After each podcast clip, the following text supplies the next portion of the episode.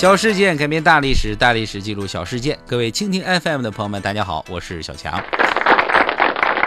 欢迎大家呢加入小强来了的微信号啊，来体验更多的互动。您在微信当中直接输入“小强来了”粉丝团的首字母 xqllfst 就可以了。刘诗诗和吴奇隆的婚礼是典型的老男人撬妹子的模式啊，不对啊，是典型公主下嫁的模式哈。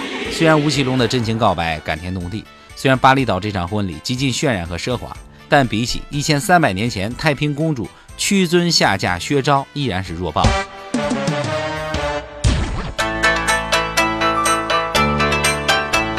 太平公主是武则天的掌上明珠啊，那必须是个败家娘们。仪式整的呀，一个比一个层次高。太平公主出嫁的时候，跟太子娶媳妇是同一天，俩人整了个集体婚。你想啊，能跟太子一块结婚的人，那多给俩人贴金呢。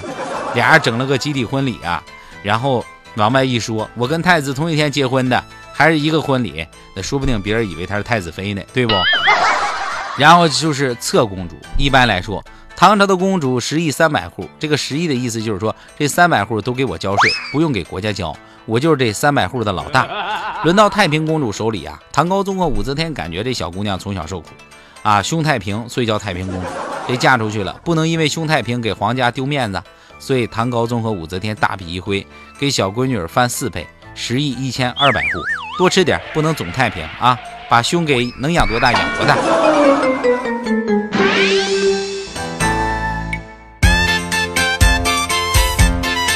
之后就是武则天亲自上阵。自从公主定下了婚期，武则天就变身了，成了个真正老娘们一样，给闺女操持婚礼婚纱，全身镶钻，帽子啊，百分之九万九千九百九十九纯金打造。婚车呢也是加长林肯，当然结婚的地点啊定在万年县县政府。有人给知府反映说婚车太长了，门太小开不进去。知府一听，那考察考察就把这门给拆了。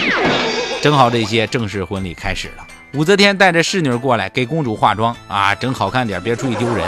然后就是百十来个哥哥呀，挨个送礼物啊，把这个三层小楼啊都堆满了。你想吧，这礼物得堆多少？完事呢，出家的路上铺满波斯进口的大红猩猩毯。这波斯一听就是产丝织品的呀，肯定高档货呀。三步一个拳头粗的大红蜡烛，烧到火苗红彤红彤的啊，把街头的树都给熏死了。再对比一下吴奇隆和刘诗诗的婚礼，无论是出席嘉宾还是婚礼过程，那绝壁不是一个档次。只能说刘诗诗的婚礼很环保。